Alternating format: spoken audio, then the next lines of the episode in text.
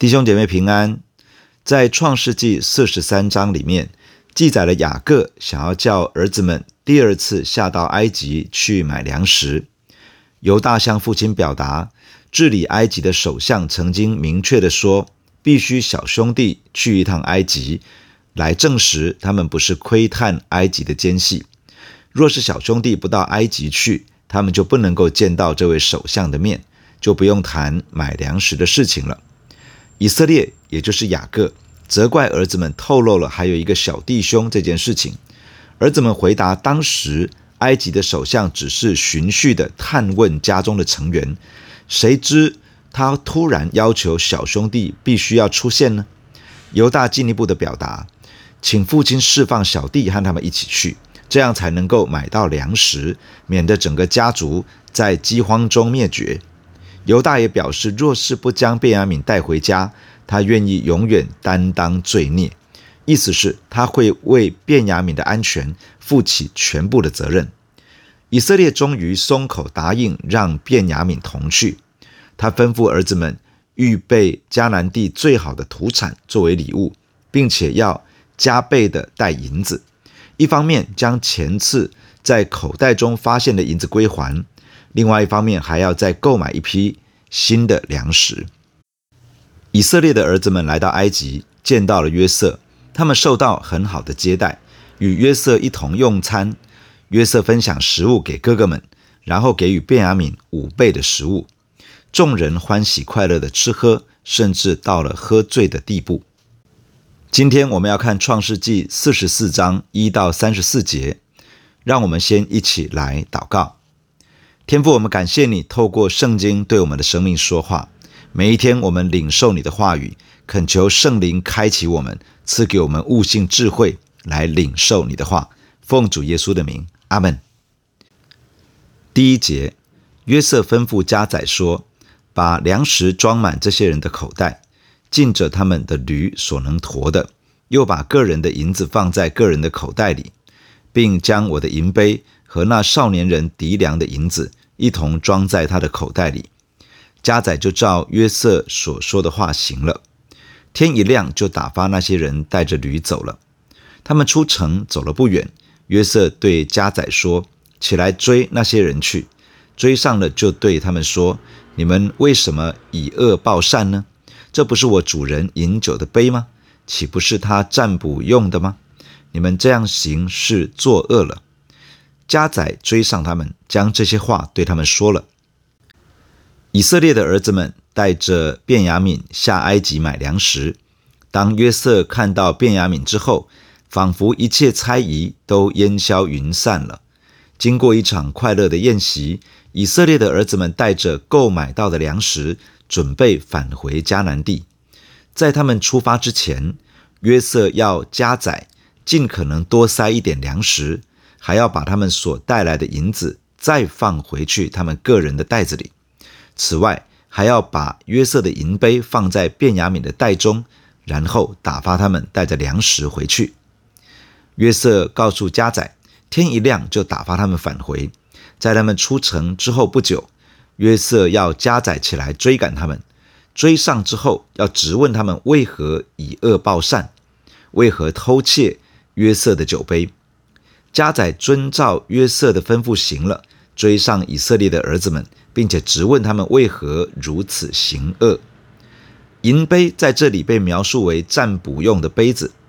古代的埃及人将酒杯倒满了水，然后观察水的波纹来进行占卜。这一类占卜的行径，基本上是想要运用灵界的力量，寻求灵界的帮助。来显明一些未知的事情，或者是指引如何做决定。约瑟是一个敬畏耶和华神的人，基本上他不会去占卜，但是他身处埃及，位居高官，很可能知道一些这方面的事情。他要加载这样说，很可能是要凸显偷窃银杯的严重性。第七节，他们回答说：“我主为什么说这样的话呢？”你仆人断不能做这样的事。你看，我们从前在口袋里所见的银子，尚且从迦南地带来还你，我们怎能从你主人家里偷窃金银呢？你仆人中无论在谁那里搜出来，就叫他死。我们也做我主的奴仆。”家宰说：“现在就照你们的话行吧，在谁那里搜出来，谁就做我的奴仆，其余的都没有罪。”于是他们个人急忙把口袋卸在地下，个人打开口袋，家宰就搜查，从年长的起到年幼的为止，那杯竟在便雅悯的口袋里搜出来。他们就撕裂衣服，个人把驼子抬在驴上回城去了。约瑟的兄弟们听到家宰这样说，十分不解，不知道为什么家宰要说这样的话。他们坚信自己是清白的，连先前在口袋中发现的银子都还要带回来归还，怎么可能做这样的事情呢？他们说：“假如从谁那里搜出来，就让那个人付出生命的代价，其余的人就成为奴仆。”家宰说：“假如在谁那里搜出来，就让那个人做家宰的奴仆，其余的可以无罪释放。”他们赶快把各自的口袋放下来，打开接受检查。家宰从最年长的开始搜查，一路查到最年幼的，结果在便雅悯的口袋内找到了银杯。这下子哥哥们震惊悲痛，他们撕裂衣服，把东西收一收，放在驴的背上，跟着家宰回到城中。第十四节。犹大和他弟兄们来到约瑟的屋中，约瑟还在那里，他们就在他面前俯伏于地。约瑟对他们说：“你们做的是什么事呢？你们岂不知像我这样的人必能占卜吗？”犹大说：“我们对我主说什么呢？还有什么话可说呢？我们怎能自己表白出来呢？神已经查出仆人的罪孽了。我们与那在……”他手中搜出杯来的都是我主的奴仆。约瑟说：“我断不能这样行，在谁的手中搜出杯来，谁就做我的奴仆。至于你们，可以平平安安的上你们父亲那里去。”犹大和兄弟们来到约瑟的屋子里，看到了约瑟，他们就俯伏在地。约瑟直问他们：“为什么做这样的事情？”难道他们无法想象像约瑟这样的人物是一定懂得占卜吗？犹大开口说话，觉得无言以对。既然神已经把他们的罪行显露出来，他们已经无话可说。犹大说，他们和便雅悯都成为约瑟的奴仆。约瑟却说，他绝对不会这样做。银杯在谁口袋里搜出来，就是那个人做约瑟的奴仆，其余的都可以平平安安的回去。当年，犹大提议将约瑟卖为奴仆，没有一个哥哥出面拦阻这事情的发生，反而冷眼旁观，并且分掉卖弟弟所得的银子。如今约瑟用一个相类似的情境，而且告诉哥哥们，他们已经可以平安的离去，借此来试验哥哥们，要看看他们是否会像当年那样弃自己的弟弟于不顾，还是真的已经有改变。愿意出声护卫自己的弟弟。这次下到埃及来买粮食，犹大成为整支队伍的代表。他被父亲授权，他向父亲负责，他愿意以自己的性命来担保便雅悯的安全。犹大虽然不是长子，但是在这一次的行动中成为领袖的角色。如今他也站出来面对约瑟，试着和眼前这位埃及的首相沟通。第十八节。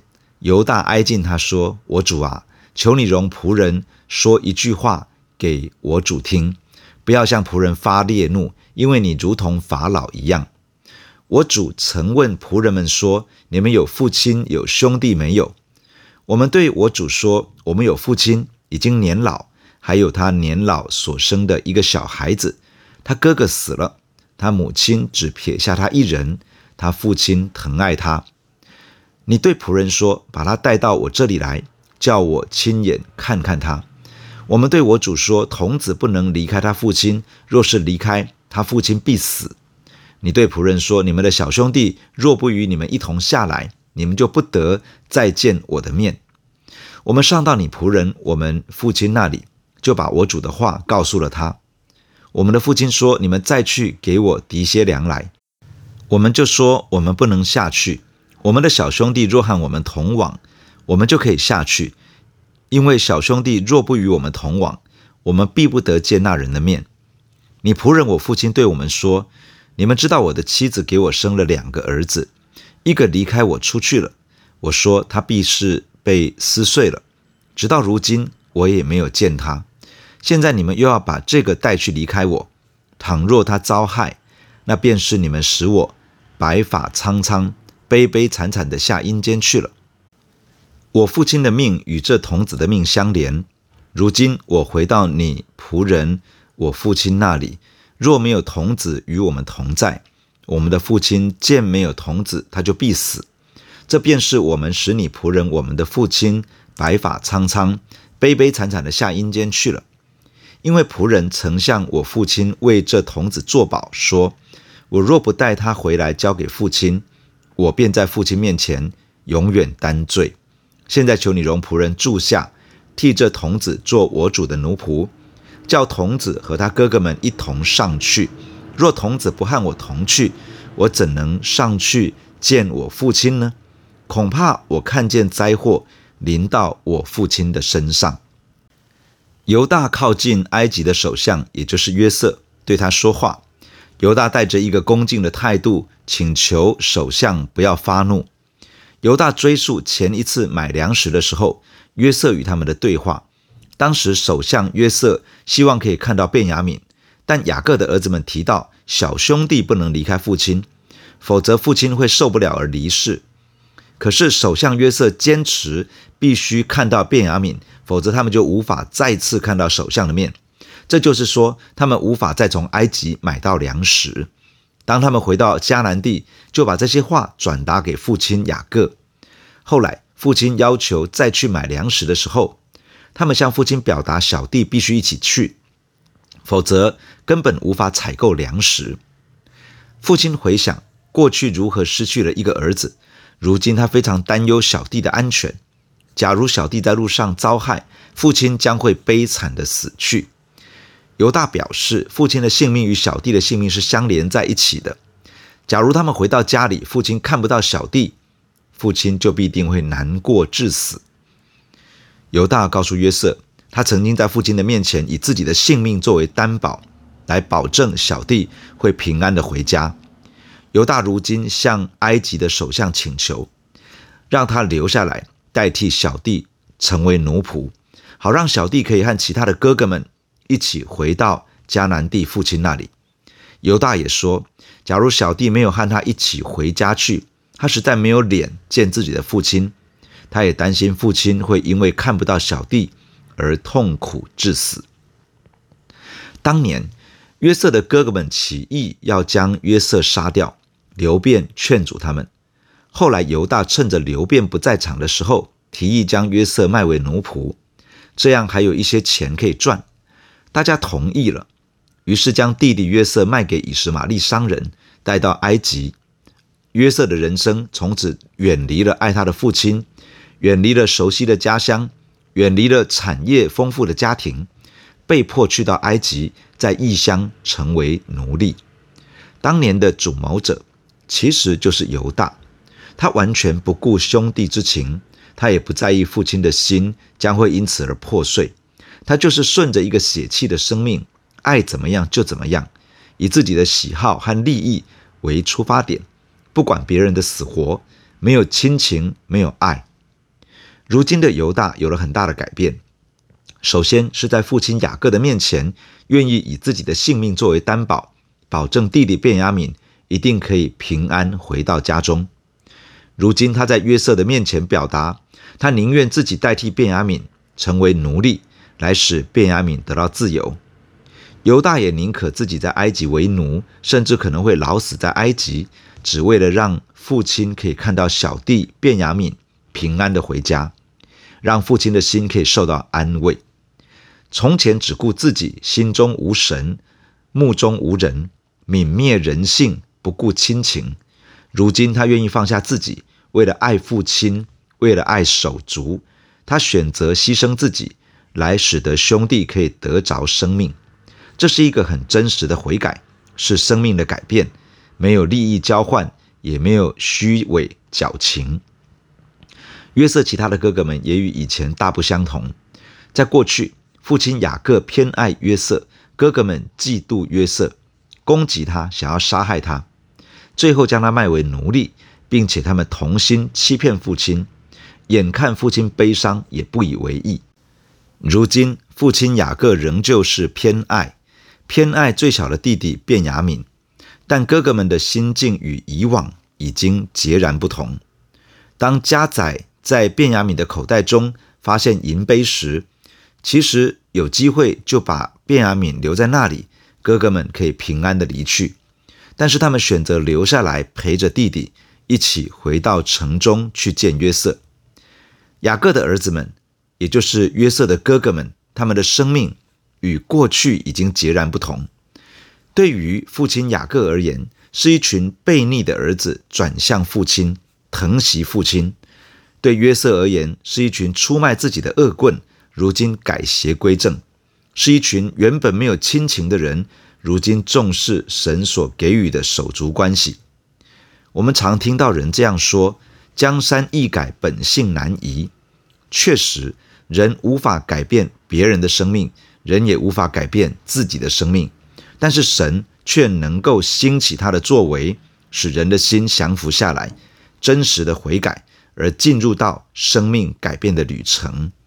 我们可能对人能不能改变会失去信心，但是对于神能够改变人的生命，要有绝对的信心，因为在人不能的。在神却没有难成的事情，弟兄姐妹，让我们一起在神的面前来祷告。主，我们感谢你透过今天的经文对我们说话。主，我们看到了生命的改变，看到了犹大的改变，看到这些弟兄们的改变。主，我们相信生命的改变是有可能的。主，我们看人看自己，觉得人无法改变自己，我们也没有能力去改变别人。但是主，你就是一位改变生命的神。主啊，在我们的生命中，求你工作。主啊，我们的生命需要你，你来改变我们，使我们能够脱离罪恶的习性，可以脱离祖宗传流虚妄的行为。我们的生命可以被改变，可以成为圣洁。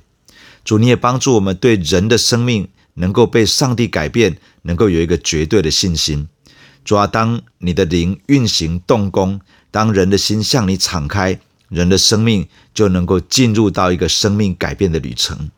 求你帮助我们自己的生命不断的更新改变，也帮助我们所服侍的人，我们所接触的人，包括我们的家人、亲友、我们的弟兄姐妹，更多的人进入到这个生命改变的旅程，好让一个一个的生命改变可以彰显出你的荣耀。谢谢你听我们的祷告，奉耶稣基督的名，阿门。